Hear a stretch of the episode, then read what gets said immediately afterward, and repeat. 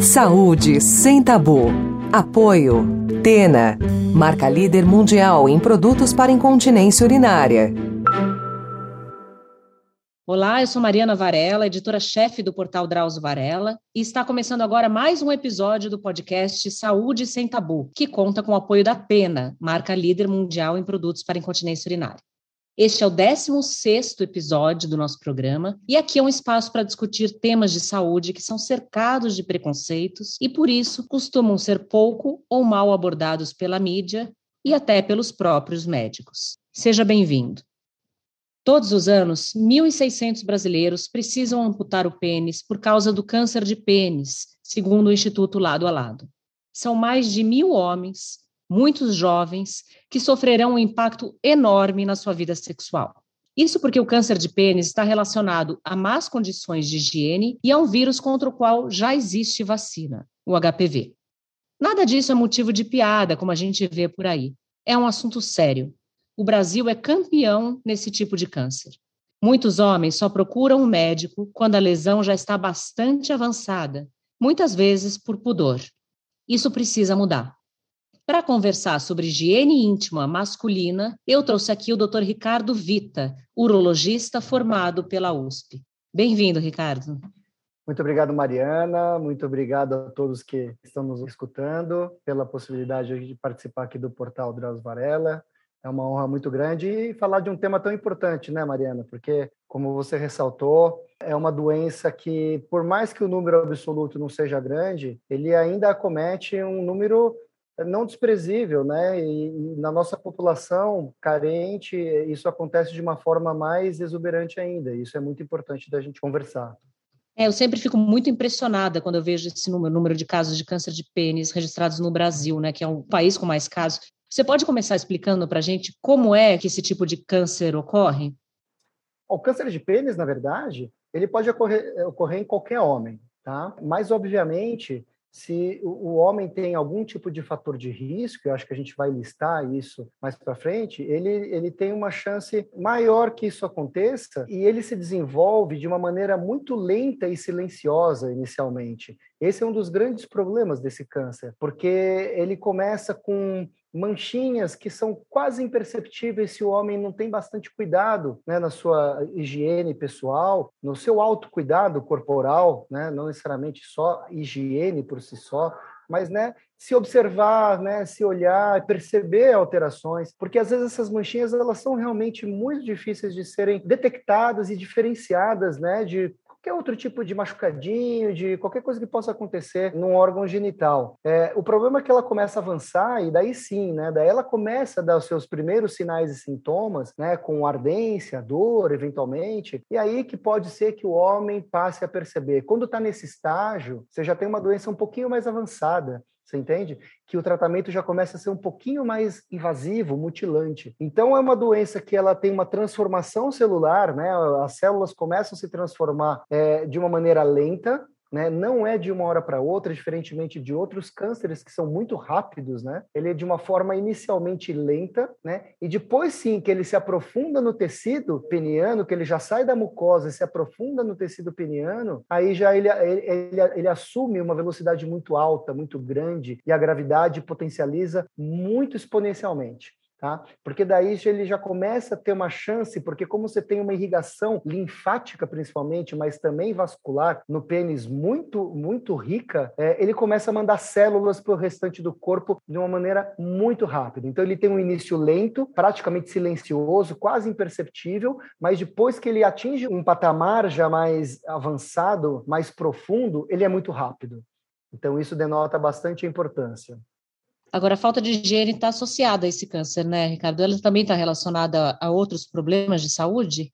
Então, Mariana, a, a, falta de higiene é um dos principais fatores de risco, né? Porque você vai tendo um acúmulo de, de micro-organismos, né? Isso vai causando um processo inflamatório crônico, quando não infeccioso também, mas o processo inflamatório crônico possibilita essa transformação de uma célula, que é uma célula normal do pênis, para uma célula que vai sofrer um, um, um processo que a gente chama inicialmente de metaplasia e depois de anaplasia, ou seja, a célula se transforma de uma uma célula de pênis para uma célula que não é do pênis. E aí, isso daí é o câncer que vai se desenvolvendo. A higiene é um dos fatores de risco. E você veja, é uma coisa muito simples de você eliminar esse fator. É você ter uma boa higiene corporal, né? Do seu pênis, lavar bem, enxugar bem, né? Depois de, de relações, é, é, evitar contatos sexuais que, que possam ter contaminação. E se tiver esse tipo de contato sexual, que ele tenha uma higiene logo depois, para você não ter esse processo cronicamente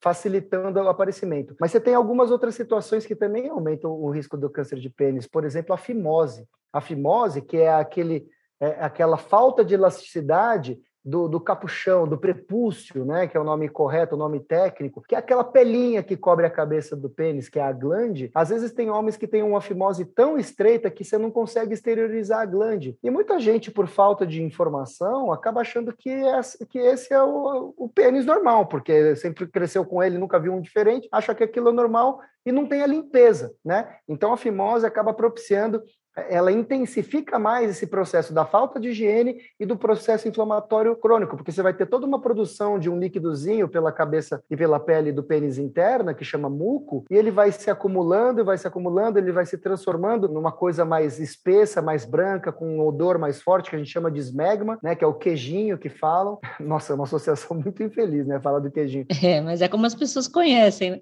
é, é injusto com o queijo isso, né? Mas, enfim, é, e isso também acelera esse processo inflamatório crônico. Outra questão que é importante são as infecções pelo papiloma vírus humano, o HPV.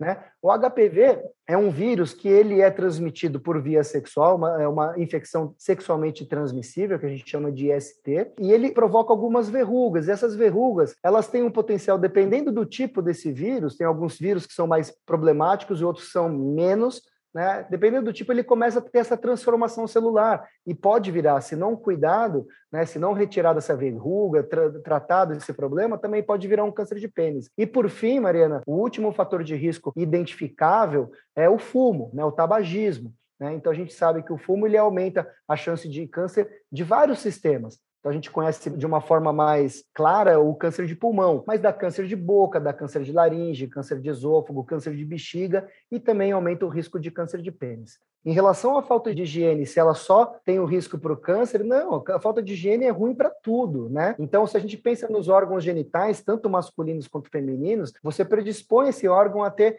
infecções. Né? Então você não precisa chegar no extremo do câncer, mas você vai ter infecções. Então no pênis, por exemplo, você pode ter uma candidíase, né? Você pode ter uma balanopostite bacteriana, né? Você pode ter é, uretrites, que é a infecção do canal urinário, que vai ter aquele escorrimento amarelado que coça, muitas vezes dói e pode até causar estreitamento. Então a falta de higiene ela traz malefícios muito grandes né, para o corpo como um todo. E, obviamente, né, a gente está falando aqui da falta de higiene genital, mas a falta de higiene como um todo, o indivíduo ele vai colher frutos negativos na sua saúde global. Uhum. Agora, as amputações de pênis podiam ser evitadas, né, Ricardo? Assim, na maioria das vezes, pelo menos. Como elas poderiam ser evitadas?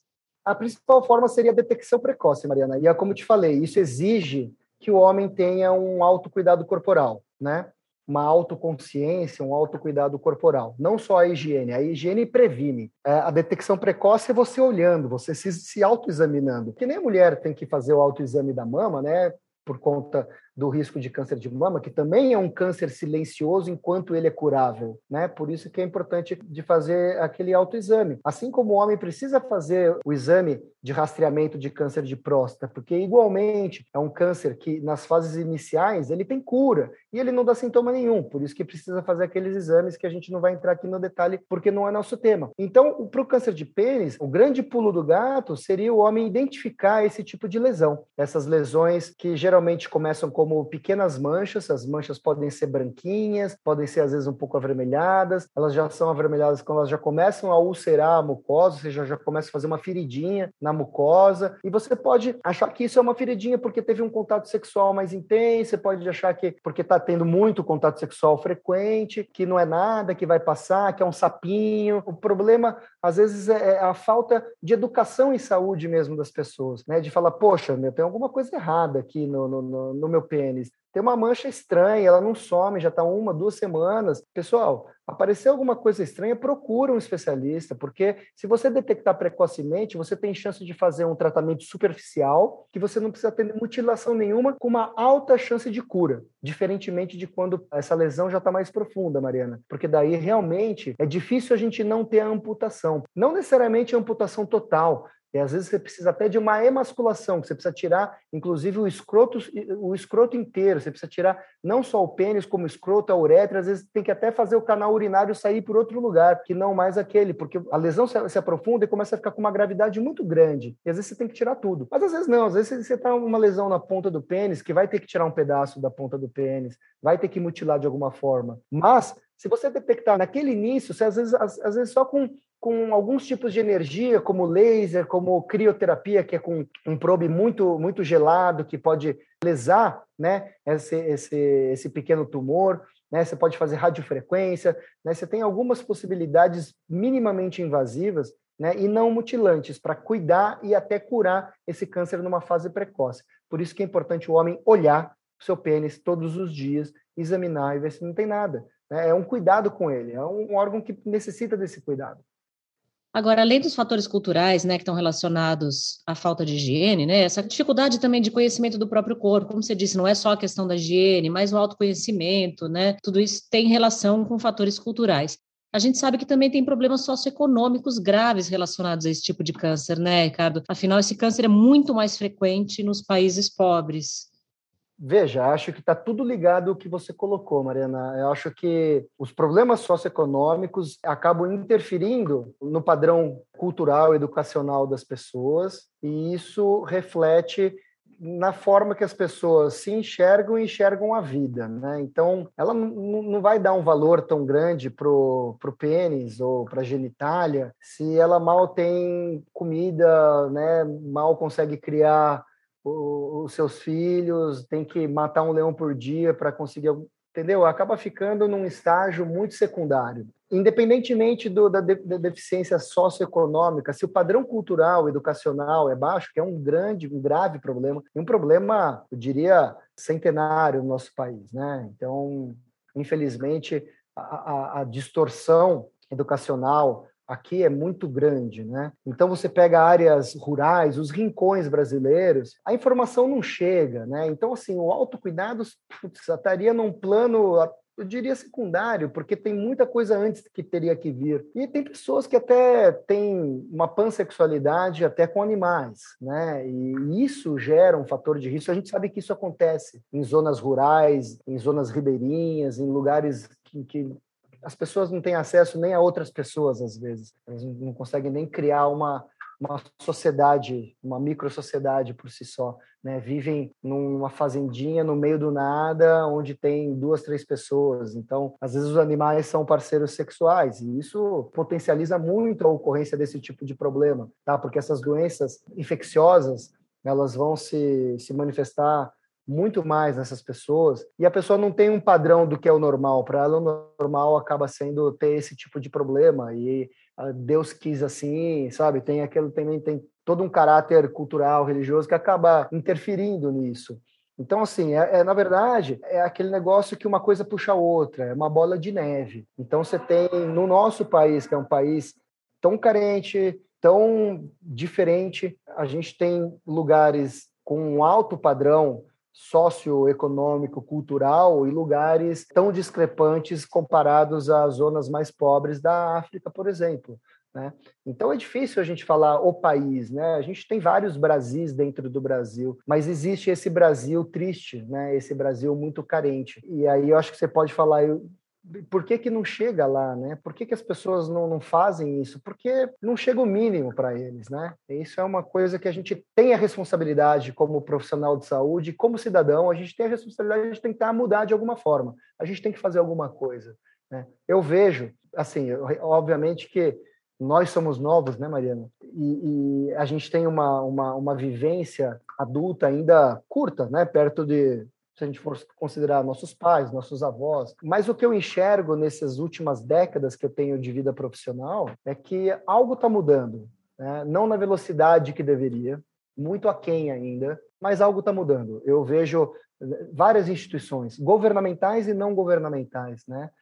instituições de saúde, instituições médicas, ONGs, enfim, e até a própria organizações governamentais trabalhando em prol disso. É que realmente a disseminação da informação no nosso país, ela tem muitas armadilhas e muitos obstáculos.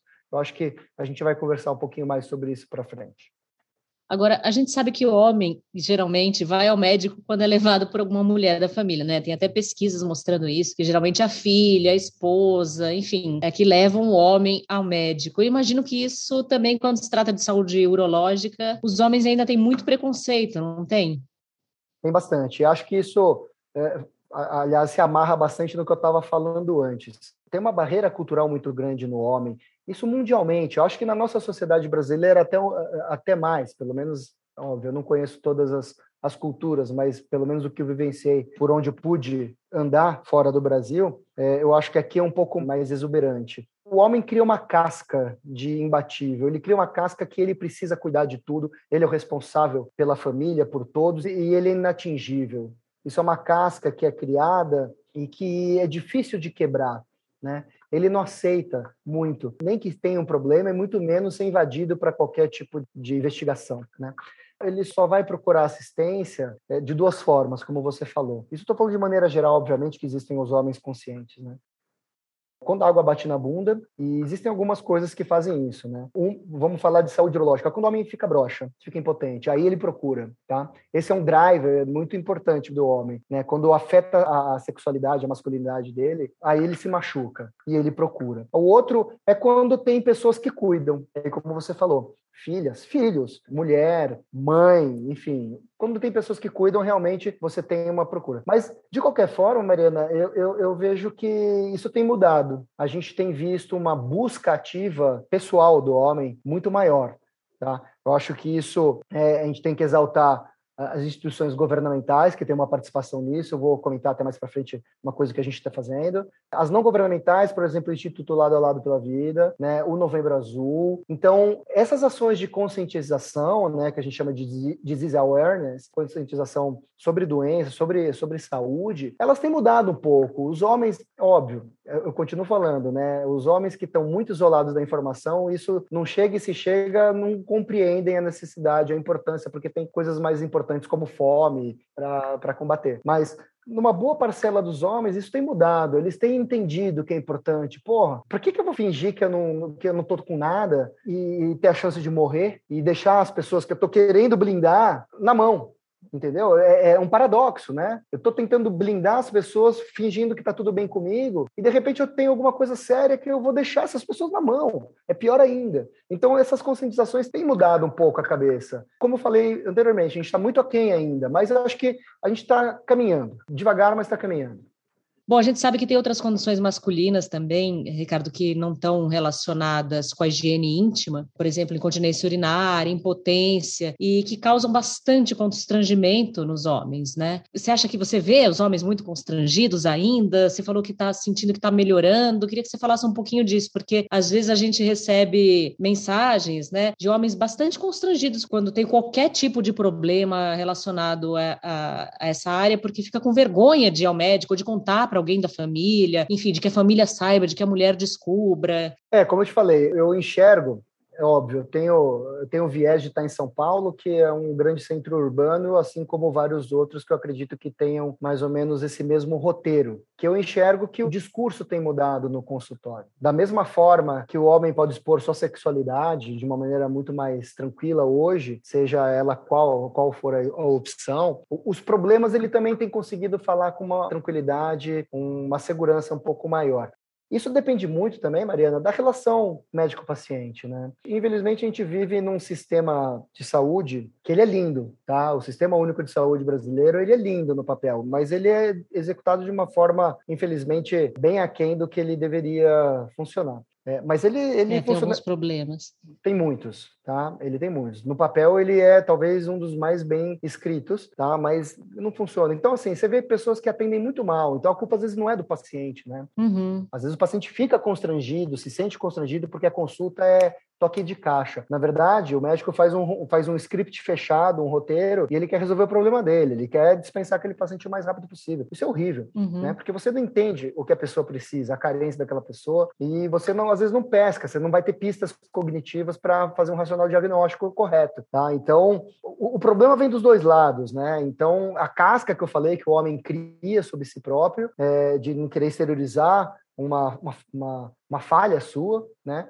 Um problema seu, é, e o outro, às vezes, o, os profissionais de saúde que também não, não, não, dão a chance do homem exteriorizar o que ele precisa, né? Quais são as suas aflições, as suas angústias, o que ele precisa. Então, o problema é complexo, não é tão simples assim também de determinar. Então, ah, é só levar educação e saúde que vai tudo melhorar. Também não é bem assim, tá? Então, é, é uma situação complexa. E como você falou, é importante, porque o homem ele, ele, ele tem diversos problemas, né? Não só o homem urológico, ele não tem só esse problema é, sexual, né? é, seja de higiene, com problema de câncer, ou seja da parte de potência, né, que é uma preocupação grande do homem, né? Ele tem outros problemas urinários, como você falou, e os urinários servem para homem e para mulher, então o urologista cuida tanto de homem quanto de mulher, né? Todos nós fazemos xixi igual, né? E é uma resignação que acontece muito cultural por conta do envelhecimento, né? A gente sabe que os problemas urinários, eles têm um padrão, uma prevalência de acontecer mais nas faixas etárias mais avançadas. Eles vão se tornando mais prevalentes e mais intensos nas faixas etárias mais avançadas, e as pessoas têm essa cultura de que, ah, eu tô ficando velho, é assim mesmo, ah, poxa, faz parte, e vão se resignando, né? Vão se acomodando, mesmo porque esses problemas geralmente eles são insidiosos, eles são devagar, eles não são muito abruptos. Obviamente que existem, mas então as pessoas vão levando as coisas mais para frente e,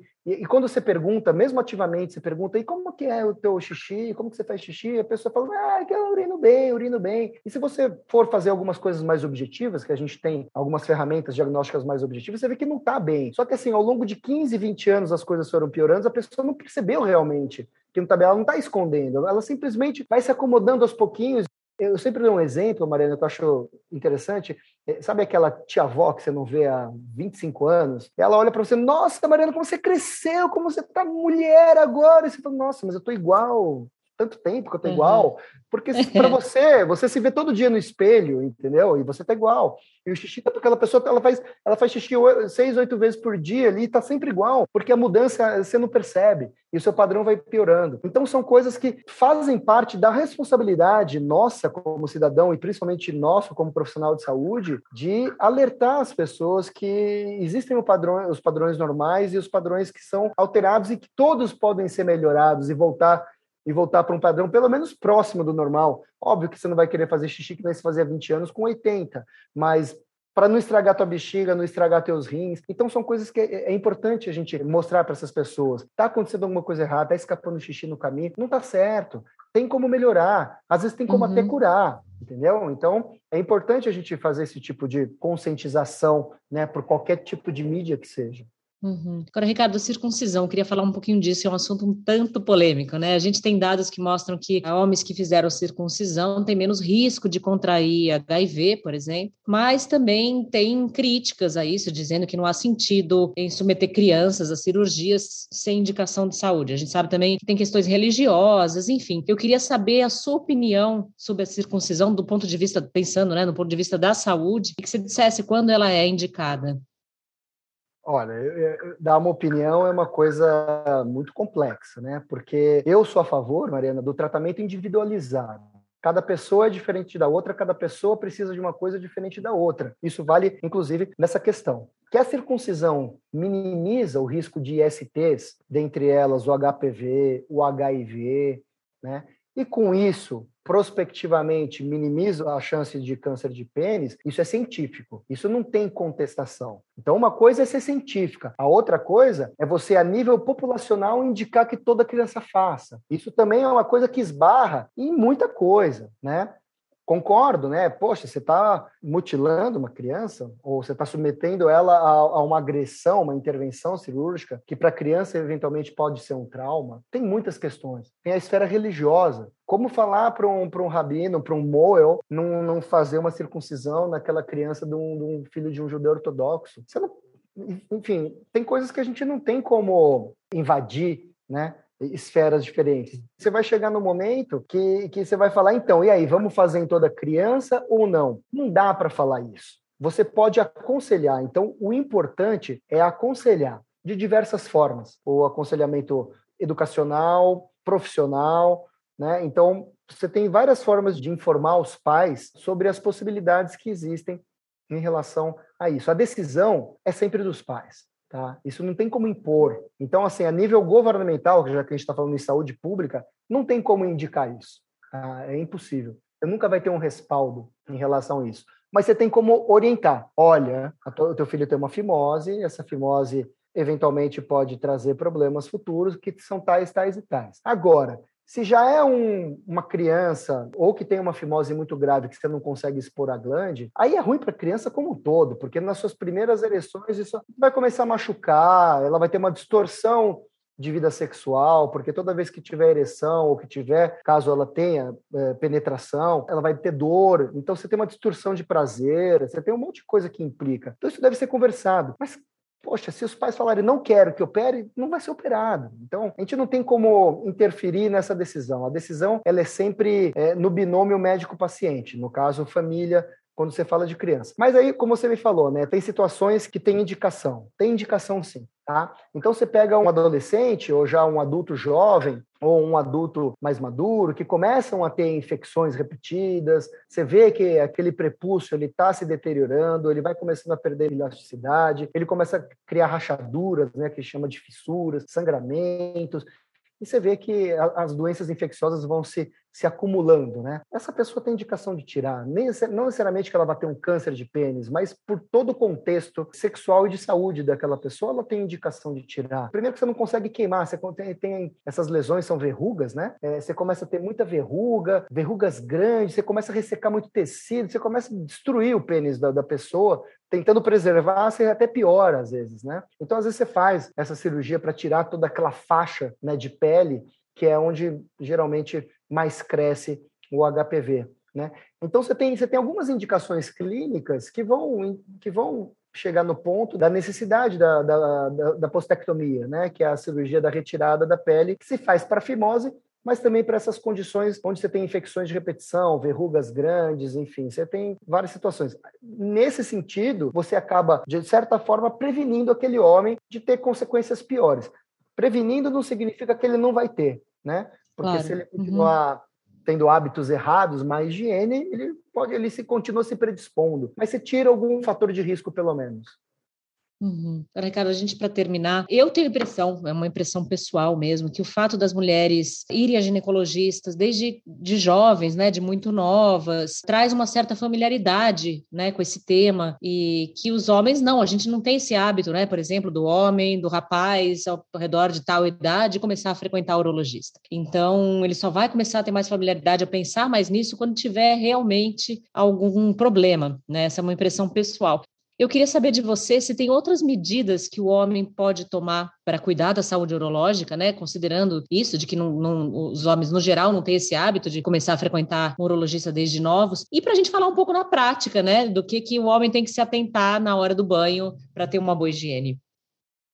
Muito bem colocado por você. A impressão não é só sua, isso é uma realidade mesmo, né? Existe um gap muito grande, né? O, o, o, menino, ele tem uma certa idade que ele para de ir no pediatra, que seria o médico dele, o clínico do, do da criança.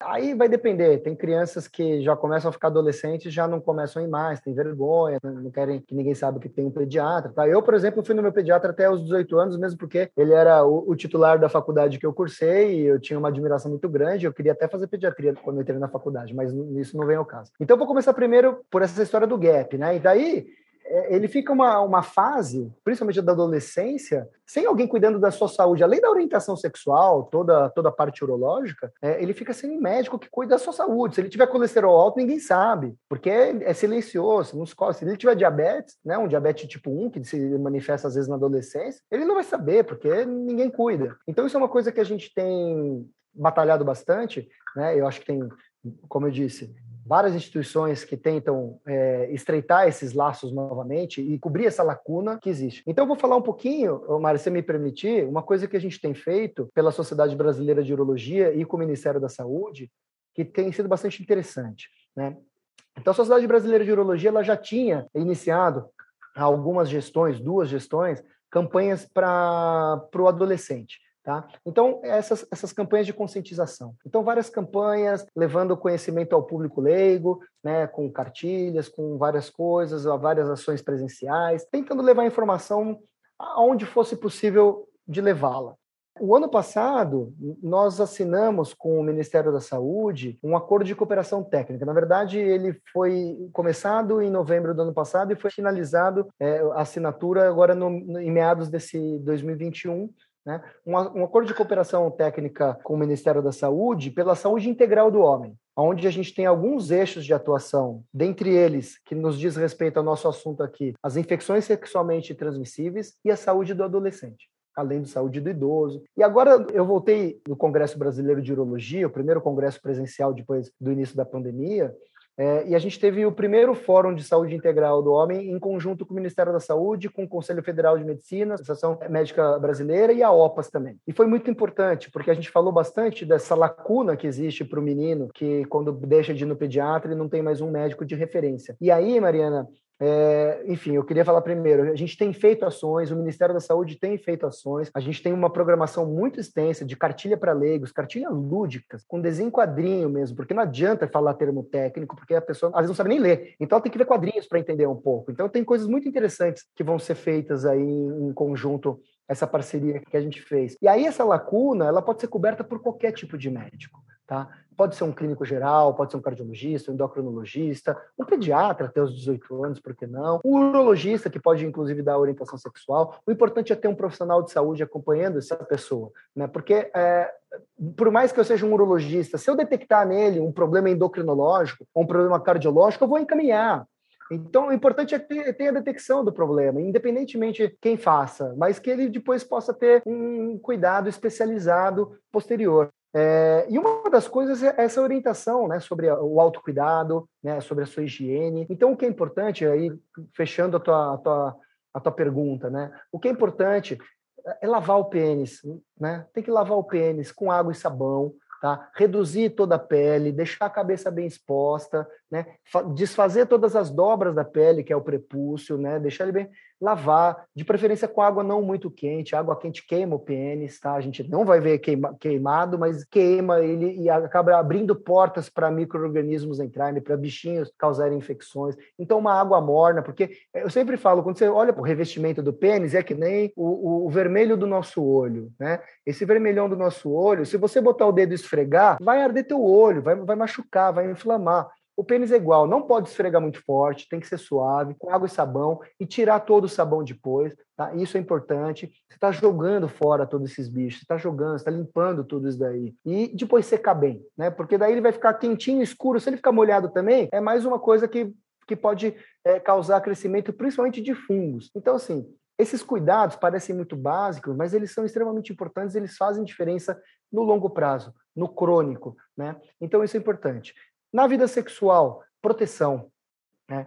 O preservativo, ele é muito importante. Óbvio, está casado há 10 anos, você não, você não vai colocar preservativo com com a tua parceria sexual, porque você sabe que aquele indivíduo, aquela pessoa, é uma pessoa que não tem qualquer tipo de doença. Agora, você tem contatos sexuais esporádicos, você não sabe qual é a pirâmide daquela pessoa. Você está transando com uma pessoa, aquela pessoa tem centenas de pessoas, se ela transa com duas, cada duas com mais três, cada três com mais nove, e aí você vai, você tem um número, você tem uma pirâmide enorme. E isso passa, essas infecções sexualmente transmissíveis passa, HPV passa. Então, é importante o preservativo, né? E caso você tenha uma relação sexual que tenha sido é, desprotegida, higiene, lava depois, urine depois, homens, mulheres, sempre urinar depois da relação sexual, porque sempre tem contaminação, sempre vai ter contaminação. O importante é você lavar, o importante é você jogar para fora, lavar por fora e, e o xixi para lavar por dentro. Eu acho que uma última coisa que eu podia falar é em relação à vacinação do HPV. Né? A gente tem um programa de vacinação, né? de meninas é um pouco mais breve, a gente tem uma idade recomendada para vacinação entre 9 e 14 anos, para os meninos é de 11 a 14 anos, mas você pode se vacinar se você ainda não tem uma vida sexual ativa, você pode se vacinar antes. É, se você tem uma, doenças que te baixam a imunidade, você também pode vacinar até uma faixa etária mais elevada de, de, de adulto, né, em torno de 45 anos, se eu não me engano. Então, assim, a vacinação existe também para prevenir esse tipo de vírus, que é um vírus que pode causar o câncer de colo de útero, um câncer extremamente grave nas mulheres, e o câncer de pênis nos homens. Então, você tomando essa vacina, você pode prevenir. Não garante que 100% que você não vai ter, né? Se a exposição, enfim, for muito repetitiva, tudo, você está se predispondo muito. Mas você previne uma possibilidade e, e, e isso pode fazer diferença a longo prazo. Ricardo, eu queria agradecer muito a sua participação. Super obrigada. Eu que agradeço, Mariana. Que legal. Foi super importante essa conversa, porque sempre que a gente tenta abordar esse tema, surgem piadas, né? Ah, e isso afasta os homens, né? Inibe ainda mais os homens e a gente acaba deixando de passar os esclarecimentos necessários. Eu queria lembrar que esse podcast, o Saúde Sem Tabu, tem apoio da Atena, marca líder mundial em produtos para incontinência urinária. E se você que está nos ouvindo ainda não nos segue nas nossas redes, por favor, se inscrevam no nosso canal no YouTube, Drauzio Varela, nos sigam no Instagram, site Drauzio Varela, e no seu agregador de podcast favorito, Spotify, Deezer, Google Podcasts, Apple Podcasts. Assim você vai receber notificação sempre que a gente tiver conteúdos novos e também você vai poder mandar suas sugestões. Obrigada, cuidem-se e até a próxima. Você ouviu Saúde sem Tabu. Apoio Tena, marca líder mundial em produtos para incontinência urinária.